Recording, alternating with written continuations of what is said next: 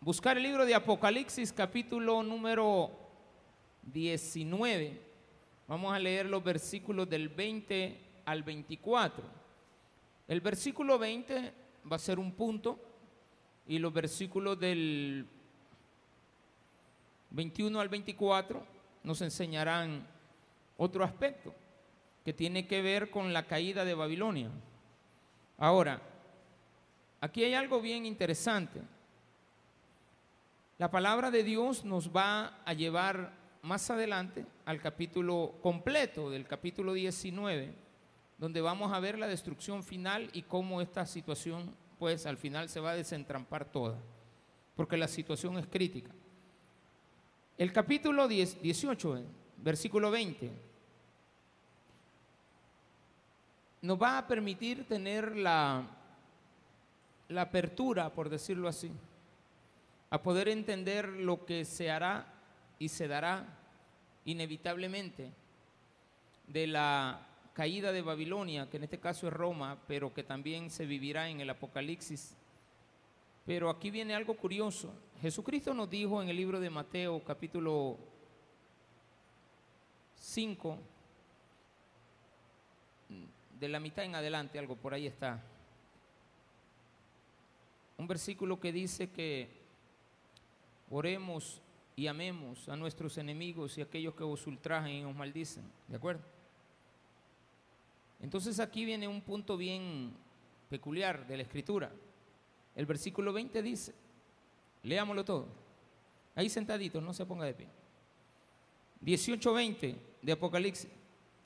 Alégrate sobre ella, cielo y vosotros santos, apóstoles y profetas, porque Dios os ha hecho justicia en ella. Y un ángel poderoso tomó una piedra como una gran piedra de molino y la arrojó en el mar, diciendo, con el mismo ímpetu será derribada Babilonia, la gran ciudad, y nunca más será hallada y la voz de arpistas, de músicos, de flautistas y de trompeteros no se oirá más en ti. Y ningún artífice de oficio alguno se hallará más en ti. Ni ruido de molino se oirá más en ti. Luz de lámpara no alumbrará más en ti. Ni voz de esposo y de esposa se oirá más en ti porque tus mercaderes eran los grandes de la tierra, pues por tus hechicerías fueron engañadas todas las naciones, y en ella se halló la sangre de los profetas y de los santos, y de todos los que han sido muertos en la tierra. Oremos al Señor. Padre, gracias te damos, porque nos das la oportunidad en el día de hoy de venir delante de ti, a poder aprender más de tu palabra, de cómo la iglesia ha sido preservada para los últimos días. Y que también, Padre, podamos ver en el cielo la gloria de tu presencia, mientras en la tierra se desarrollará lo que comúnmente conocemos como el tiempo de la tribulación, de la gran tribulación, los hechos del Apocalipsis, del porvenir, el futuro que le espera a esta tierra, donde todo pasará, pero tu palabra permanecerá y donde antes hubo un mundo lleno de perdición, ese será arrasado para poder establecer los cielos nuevos y la tierra nueva. En el nombre de Jesús. Amén. Y amén. Gloria a Dios. Qué bueno. Bien. El versículo 20 nos dice que nos alegremos sobre ella. ¿Y ella quién es?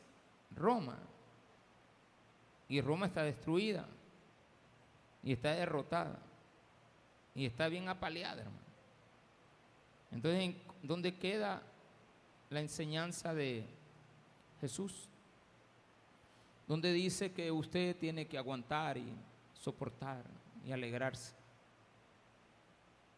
Eh, de el bien de los demás, pero que además no solamente tiene que alegrarse por el bien de los demás, sino que regocijarse porque a los enemigos que los maltrajan, usted tiene que orar por ellos y pedirle que todo les vaya bien. No es así. La verdad es que aquí no habla acerca de el perdón. Hay que tener mucho cuidado en eso. Porque a veces nos acostumbramos a que nos toleren el pecado. ¿Sí? Entonces confundimos la tolerancia con el perdón y la misericordia de Dios. Y tendemos a estar perdonando y que perdona y que perdona. Es lo mismo que usted pase perdonando a su marido toda la vida, que perdone a sus hijos toda la vida, que perdone a tus padres por alguna situación que te han hecho en agravio. ¿Cómo que perdone al pastor va por todo lo que hace? O que el, el pastor perdone a la congregación. No tenemos por qué estar perdonando cuestiones que no tienen perdón, al menos de parte de nosotros. Y creería que hay cosas que ni Dios perdona. Evidentemente ha destruido a Babilonia, ha destruido y destruirá, en aquel tiempo destruyó a Roma. Y después la va a volver a levantar a otra ciudad que se comparará a Roma, será otro mundo, será otro estado, será otro rey, será otra situación, será un nuevo orden mundial que se establecerá en la tierra en la época de la tribulación, que se establecerá muy rápido, se levantará muy rápido, será muy preponderante, pero tendrá la característica de ser el último de los imperios y el último tiempo. O sea, volveremos a la época imperial, pero imperial a nivel mundial. Ya se está solicitando en el mundo de una noticia que viene desde hace años manejándose, pero poco a poco se está, se está llevando a cabo. De repente muchas islas en el Caribe, en el Océano Pacífico, que como son islas que pertenecen a un imperio, por ejemplo Estados Unidos tiene muchas islas, Cualquier persona que vive ahí o nace ahí, pues es un ciudadano norteamericano. También hay eh, la preponderancia de las islas y de los países africanos que están bajo el dominio de una colonia inglesa o de una colonia francesa. Entonces en Europa se empieza a manejar la idea, que ya se hizo, de una sola Europa donde usted puede transitar libremente de un país a otro, excepto algunos países que no están dentro de esa comunidad. Y entre ellos, por cierto, está un país que está en el centro, a Suiza. Usted tiene que, ahí sí, aunque sea europeo, tiene que entrar y pedir permiso para entrar. Pero ellos ya están hablando de tener una nacionalidad mundial. Entonces dicen, bueno, quitémonos el problema de las migraciones. Entonces viene usted, va a viajar por toda América Latina y por toda América, dicen ellos, que sería bueno que usted viaje sin restricciones, que quitemos las fronteras y que todos nos empecemos a llamar ciudadanos del mundo. Y por lo tanto, usted ya no sería ciudadano salvadoreño solamente, sino que mundial. Usted puede ir a cualquier lugar, lo cual es un derecho. Porque la migración es un derecho. Yo puedo viajar a cualquier lugar, no debería tener restricciones para poder entrar y salir de un país. Entonces se está manejando ideas que evidentemente denotan que estamos entrando en una nueva época. Pero esa nueva época hemos dicho que no es hoy porque todavía el cristiano vive aquí en la tierra. Entonces el capítulo 19 me habla de un momento en el cual yo me tengo que alegrar por el mal que le ha ido a otro. Cuando esto se dé, Jesús dijo que nosotros debemos de orar por, no digo perdonar, orar por los que os ultrajan. ¿Por qué tenemos que orar? Para evitar la venganza. Préstele atención a lo que estoy diciendo. ¿Por qué tengo que orar por mi enemigo? para evitar que en mí haya una voz de venganza. Si yo oro por alguien, evidentemente no voy a pedir venganza. Pero este versículo no habla de venganza. Este es el versículo que habla de la fe que tengo que Jesucristo va a hacer justicia. Entonces esta más es una un llamado a todos nosotros a que nos unamos en esa voz de fe para que Jesús, nuestro Señor, haga cumplir lo que ha prometido, derrotar al enemigo, vencer sobre el mal. Eso no es venganza. Eso es siempre orar por ellos, pero con una voz de alegría cuando sabemos que les está yendo mal.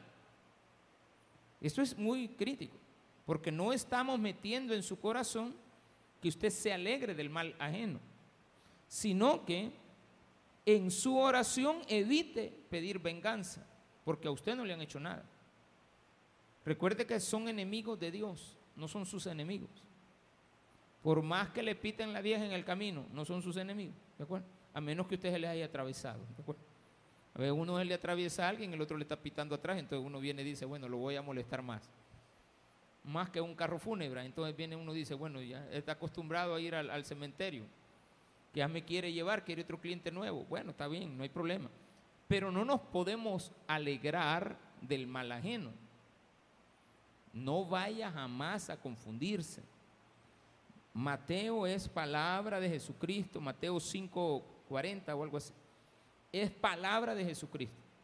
Él nunca nos va a llamar a nosotros a que nos alegremos por lo mal que le ha ido a otro en tono de venganza. Ya ves, te está yendo mal. No. La oración va a tener que seguir siendo oración por el enemigo. Más esta es una alegría porque Dios ha hecho justicia. Y dice que deben de cantar los santos. Y hemos dicho que los santos no están en el cielo, están en la tierra. Eso es innegable. Los santos en la Biblia nunca están en el cielo. No hay un solo versículo que diga que hay un santo en el cielo. Que los hombres hayan hecho santos a los que ya se murieron, eso es otro problema. Porque no saben si están en el cielo o en el infierno. Pero asumamos de que están en el cielo. Tenemos a San Romero. Puede ser que esté en el cielo. No, nadie va a decir, no, no podemos cuestionar eso, no sabemos. Solamente los que ya fallecieron saben si Él está allá. Yo creería que sí.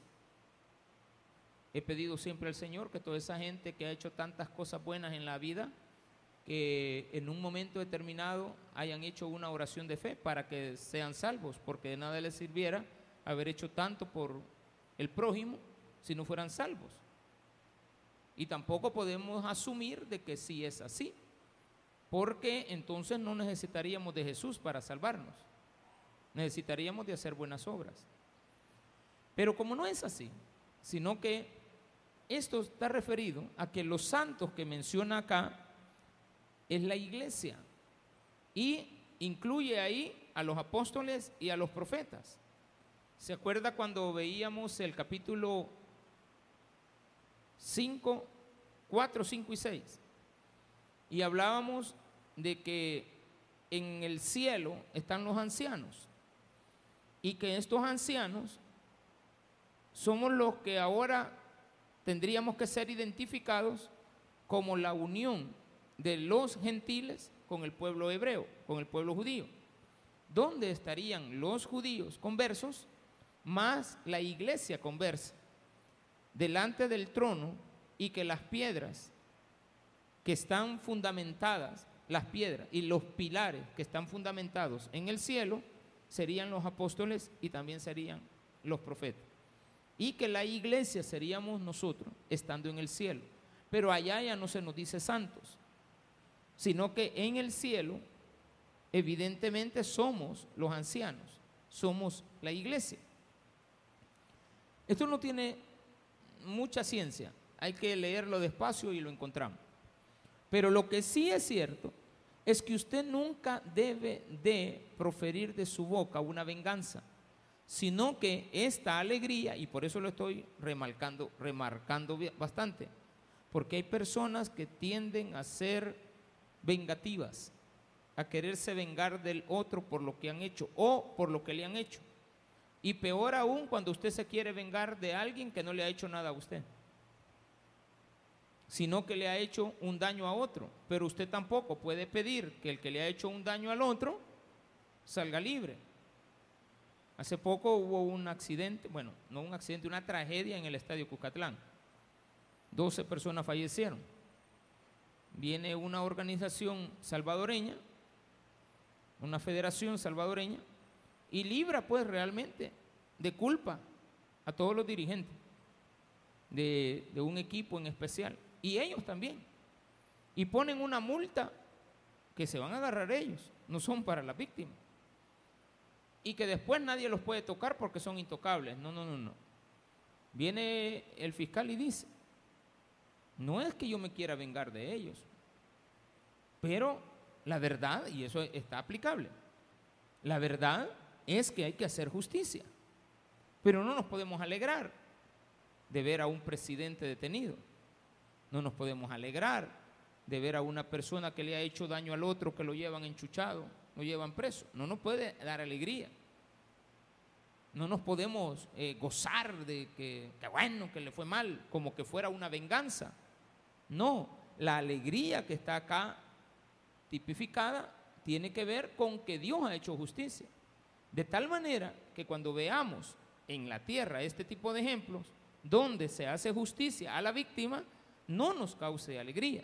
Aunque el mundo se alegre, el mundo sí se alegra y piden y piden la cabeza y piden que roden y nosotros sabemos que podemos pedir eso, más sin embargo no con alegría eh, de que le vaya mal a la persona, sino por la justicia que se ha hecho. Entonces Dios será justo. ¿Por qué? Porque no es correcto que algo que está haciendo tanto daño como lo hizo Roma en la antigüedad, ahora vengamos a ver a la Roma de la antigüedad maltratando al pueblo, tomando cautiva a la gente, sometiéndola a grandes vejámenes, haciendo hechicería, lujurias, eh, placeres, al más no haber, a, quemar para poder encender el camino de toda la, la, la, la avenida Apia, este, empezar a, a, quemar cristianos para encender todo el camino. O sea, la luz no sería usted, sino que las antorchas humanas. Sería algo desastroso no pedir justicia, la gente que llora, que sufre, no, no sería correcto. Todo eso lo hizo Roma, pero ahora podemos ver algo. ¿Sí o no es verdad que Roma es ruinas? ¿Se cumple o no se cumple la palabra? Que Babilonia está sobre, está enterrada en arena, que el tiempo la cubrió, que los castillos y los jardines colgantes de Babilonia no existen más, que el gran esplendor de, de Asiria no existe, que la capital Nínive está destruida, que Jericó no es más, que Egipto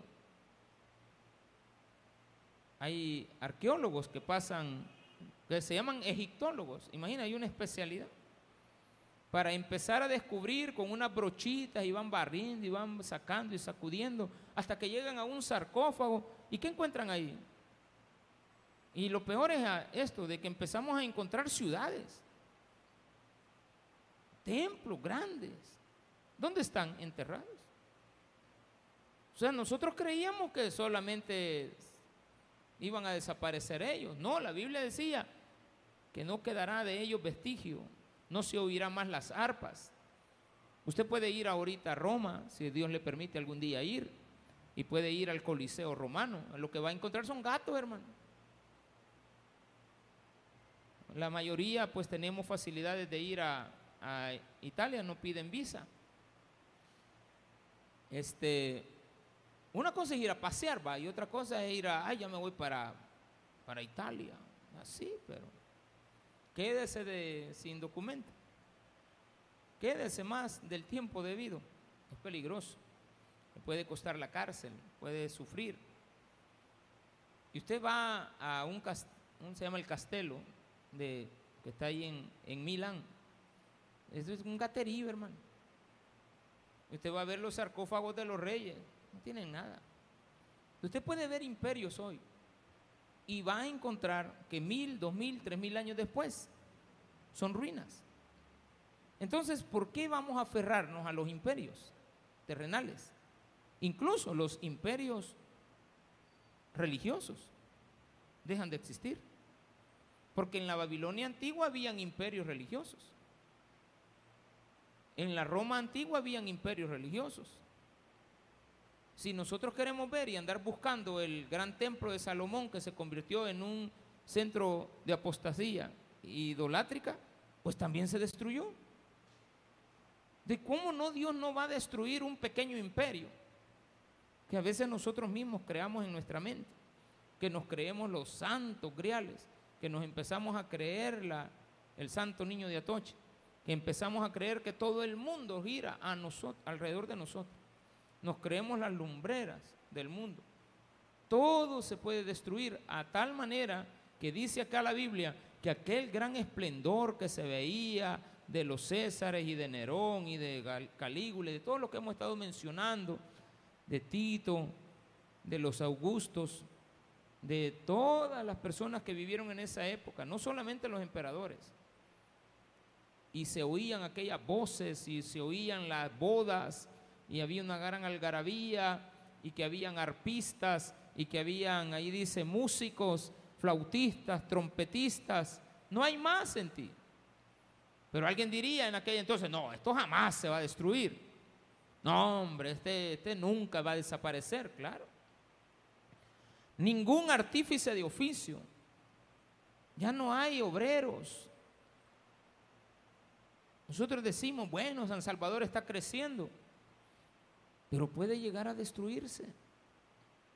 Podemos ir a la ciudad de Nueva York, allá, pero específicamente a Manhattan, Hombre, eso es una preciosura, hermano. O sea, de vista y de lejos es bonito. Ya vivir en medio es otra cosa.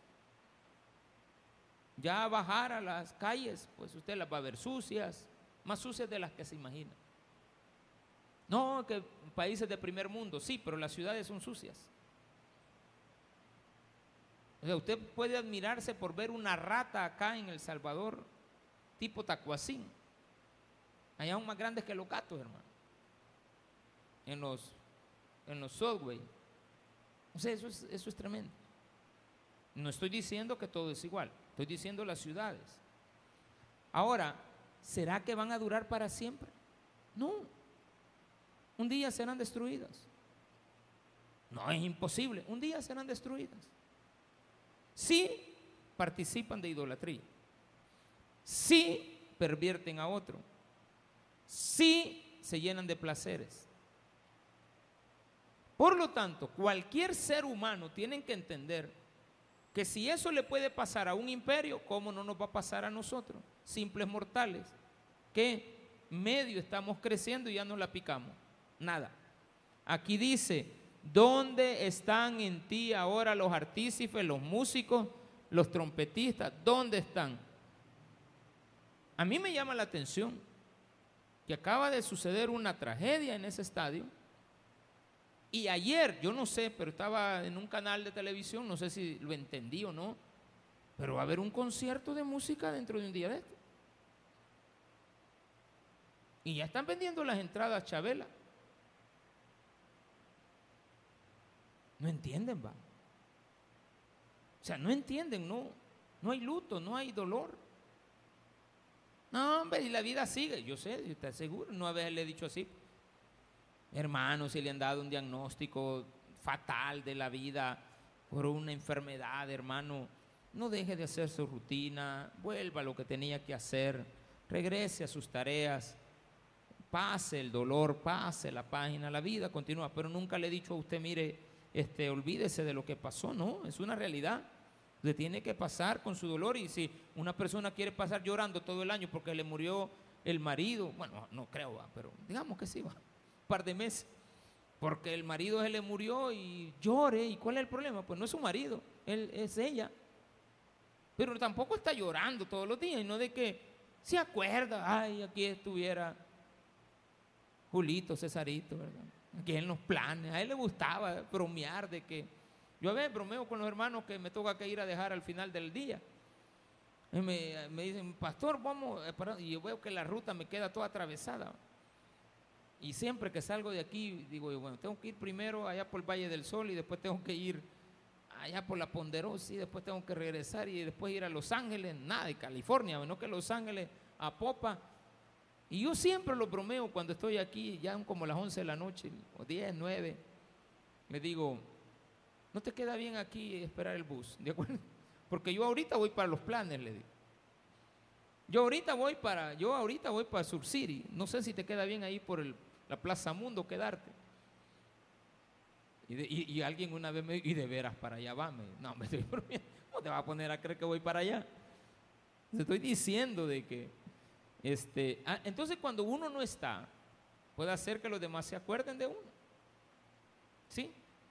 Que después digan, bueno, cuando el pastor estaba. Otros dirán, gracias a Dios.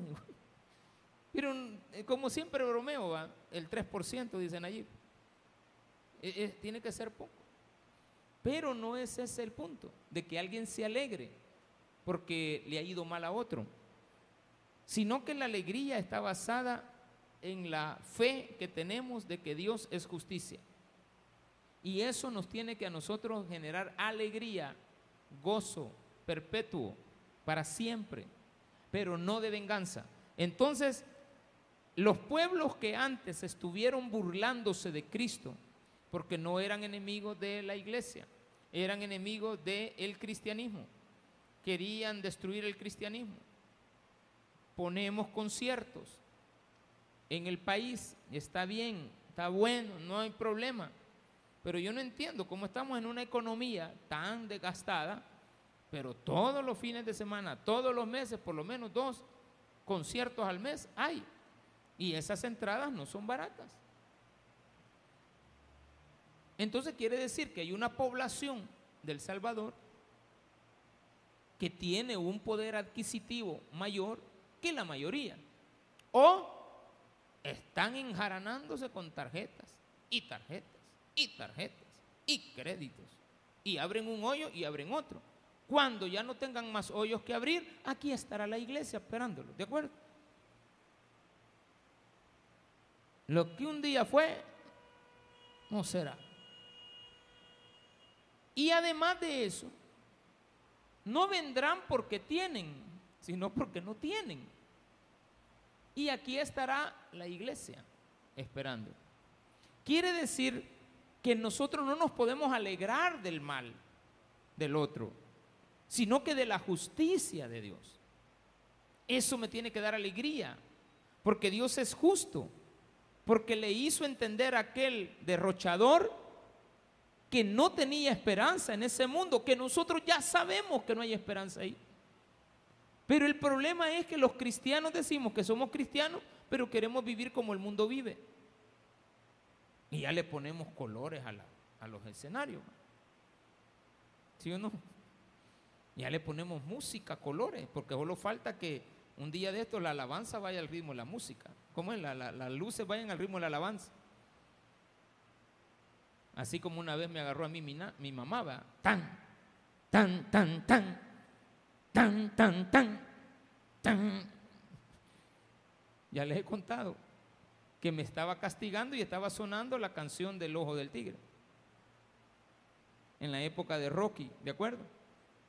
Y me estaba agarrando literalmente, yo sé que me está escuchando, y yo sé que mis tías están riendo ahorita, porque literalmente me estaba garroteando al ritmo de esa canción. ¿Cómo se me va a olvidar a mí? Ah, pues de repente el cristiano no se da cuenta que está haciendo los placeres del mundo. ¿Qué va a hacer Dios? Justicia. Te va a poner en tu juicio. Pero yo no me vengo, no, me tengo que venir a alegrar de cómo le, Dios lo ha agarrado al pobre cristiano, que ya lo está enderezando, y por eso le fue a pegar una gran barrida al mundo y me lo trajo todo golpeado. Yo no me debo de alegrar porque viene golpeado, pero tampoco tengo que venir, ah, ya viene el hermano y agarrarlo como que, este, qué bueno que ya vino, ya venga aquí adelante, súbese al púlpito otra vez. ¿Cómo? y yo ya aparezca ahí, hermanito, ya vengo del mundo otra vez, ya fui a divertirme. Ahí voy para arriba a predicar, todos sonados, no, no lo hace. Esos son pecados que se ven, hermano. Pero hay algunos que son ocultos, que no se miran. Entonces, Dios no puede ser burlado. Entonces, los pecados no son contra ustedes, son contra Dios. en la mayoría de casos que cometen las naciones. Dice el versículo 23, luz de lámpara no alumbrará más, ni voz de esposo y de esposa se oirá más. Esto es eh, bodas, eh, celebraciones, lo que usted quiera. Porque tus mercaderes eran los grandes de la tierra. No había más gasto de dinero en ese mundo que ese. Pues por tus hechicerías fueron engañadas todas las naciones. Y se halló en ella la sangre de los profetas. ¿Qué es lo que había ocurrido? Dios hizo justicia porque le mataron a su gente. Entonces viene usted y dirá, ¿y entonces por qué Dios no se detuvo para detener esta masacre que hubo en El Salvador desde hace 30 años para acá? Que yo de toda mi vida, desde los 10 años, empecé a vivir en una época donde se declaró una guerra civil. Bueno, realmente tenía como 7 años cuando ya empezaban los primeros conatos de, pleitos en San Salvador. Entonces ya habían disoluciones, ya una asamblea legislativa le daba golpe al otro, le daban golpe de Estado a los presidentes, caían unos, caían los otros, era un desorden de vida. Íbamos a elecciones pagadas, íbamos a una cosa, la otra, un solo desorden de país que teníamos. Y en lugar de salir adelante en medio de las dificultades, más nos fuimos hundiendo en ellas. ¿Por qué? Por los placeres de la clase dominante. Si en un hogar el padre de familia gusta de placeres, hay escasez en el hogar.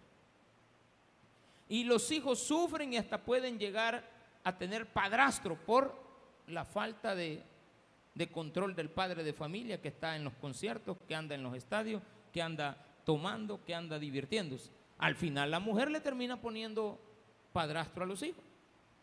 Y los hijos sufren a causa del derrochador. ¿Y qué va a quedar de ese hogar? Nada. ¿Qué va a quedar? Ruina. Un carnet que diga divorciado. Bueno, que hoy ya no le pueden poner, va. Ya hoy en el DUI ya usted ya no, ya, ya no puede decir divorciado. Está bien, soltero otra vez. Vaya, pues sí. Es que mire, mamayita, yo nunca me he casado allá en Estados Unidos. Yo estoy soltero toda la vida. Nunca me casé. Y ya las muchachas les creen. Y qué bueno que casaran con una gringuita que le va a dar papeles, con una chapina, con una catracha que no le gustan los frijoles. ¿Cómo llama la muchacha? Lady Frijoles. No le anda invitando a comer frijoles. Llévele, dele unas cuatro baleadas. ¿Le gustan o no? Al final le tronó, pues. Famosa se hizo. No sé quién es, pero yo la menciono. A ver quién es esa persona. No sé ni si, si es verdad la historia o es mentira. Pero sirve de ilustración. ¿Para qué? Para que usted entienda que todos los imperios se caen. Y que no hay nadie más arrastrado, que lo arrastren más que el orgulloso. Si hay alguien que sufre, hermano, en la vida, es el que toda la vida fue orgulloso y altanero y malcriado. Ese va a sufrir. Me voy a alegrar cuando le vaya mal. Me voy a alegrar yo porque le va mal. Se debe de alegrar la esposa cuando vea mal a su marido en una que la, la dejó y ahora es un alcohólico y anda en la calle y anda basureando, me voy a alegrar. Mira, ya va tu tata, qué bueno, que mira, me alegra verlo, no por lo que me hizo, no. No, yo no puedo ser así. Bueno, al menos usted no debería de ser así. Jesucristo nos lo dice. Orad por vuestros enemigos, por los que os maltratan y persiguen y dicen todo tipo de mal contra vosotros, mintiendo. No, no puede usted alegrarse. Entonces, ¿Qué va a pasar cuando yo vea la destrucción de toda esta gente? Ahora, ¿va a volver a suceder? Sí, va a volver a suceder. La otra semana vamos a estar aprendiendo el capítulo 19, todo el capítulo 19 y el 20. Eh, lleva un orden bien bonito. El versículo 1 al 10 nos va a hablar acerca de la adoración celestial por la destrucción de, de Babilonia, que siempre va a estar relacionada a Jeremías y a Ezequiel casi en el capítulo 49 y 56 de cada uno de esos libros. Pero lo importante va a ser esto. ¿Dónde estará usted me interesa decirle que todos los sermones que hemos estado hablando de Apocalipsis desde el capítulo 5 hasta el 19, hasta el 18 que estamos hoy y vamos a estar en el 19 y hasta que terminemos el número 20, porque ya el 21 pues ya no donde hubo, todos estos lugares donde hubieron imperios, que ahora hay desiertos, que todo está destruido, que ya no hay nada, que ciudades son fantasmas, que quedaron en el olvido, que están las ruinas de cada una de ellas. Dice la Biblia que vendrán cielos nuevos y tierra nueva. ¿De acuerdo? Quiere decir que donde hubo una destrucción, Dios va a poner alegría. Porque estaremos nosotros gozándonos con Él. Pero va a ser el último capítulo. Pero eh, estos dos que vienen nos hablan acerca de la destrucción total. Nos hablan acerca de que Satanás será atado mil años. Nos hablan acerca de la época en la cual vamos a resucitar. Resucitarán la primera resurrección. Todos vamos a venir otra vez a la tierra y resucitarán y seremos transformados. Gloria a Dios. Pero también después dice, no todos van a resucitar. Falta la segunda resurrección. ¿De cuál es mi llamado desde hace ratos, meses que tengo ya de estarle diciendo? Hermano, ¿y usted dónde estará? ¿Para qué es Apocalipsis? ¿Para que lo vivamos? No, no lo vamos a vivir. Pero es para que usted le dé gracias a Dios que lo sacó del Apocalipsis, que lo sacó a usted de la tribulación. Porque no sé dónde usted estaba, yo sí sé dónde yo estaba, pero no sé dónde usted estaba, que Dios te fue a llamar y hoy todos y cada uno de nosotros tenemos una historia que contar. Yo tengo la mía, usted tiene la suya. Mi esposa y yo sabe que el día que a mí Dios me llamó al Evangelio fue un día que el río Acelguate nos llevaba a arrastrar. Ahí yo, bueno, ella quizás hasta le debe haber extrañado que le dijera yo, mira, vamos a la iglesia, pues, vamos a la iglesia, pues, mire qué bonito. Después de la gran arrastrada y literalmente ella me dijo, mira, me dijo, tener, saliendo el río hacia el guate, todo arrastrado, todo chupado, todo, todo, todo. Todavía me dijo, mira, no sé qué animal te está bajando de aquí.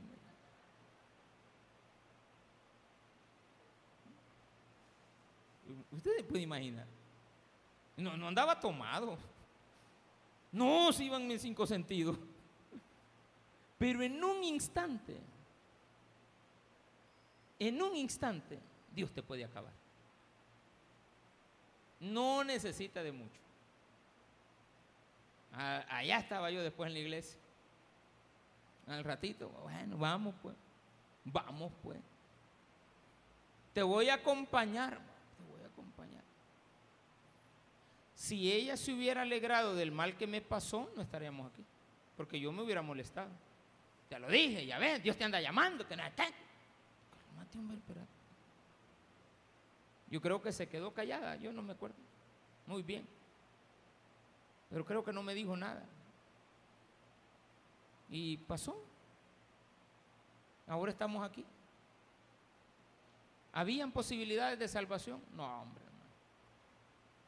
No había ni una pizca de salvación por mis propios medios. Que yo hubiera salido a buscar a Dios. No, hombre. Jamás lo hubiera buscado. Es Él quien te trae. Es Él quien te tiene aquí. Es a Él quien le debes la gloria y la honra. Por eso tú no te tienes que alegrar del mal ajeno. Porque no sabes que todas esas personas, cuando vean que tú te alegras del mal que les está yendo, le vas a crear un, un resentimiento que no lo vas a poder medir nunca en la vida. Entonces, ¿de qué habla el segundo? Me voy a terminar 30 segundos diciéndole.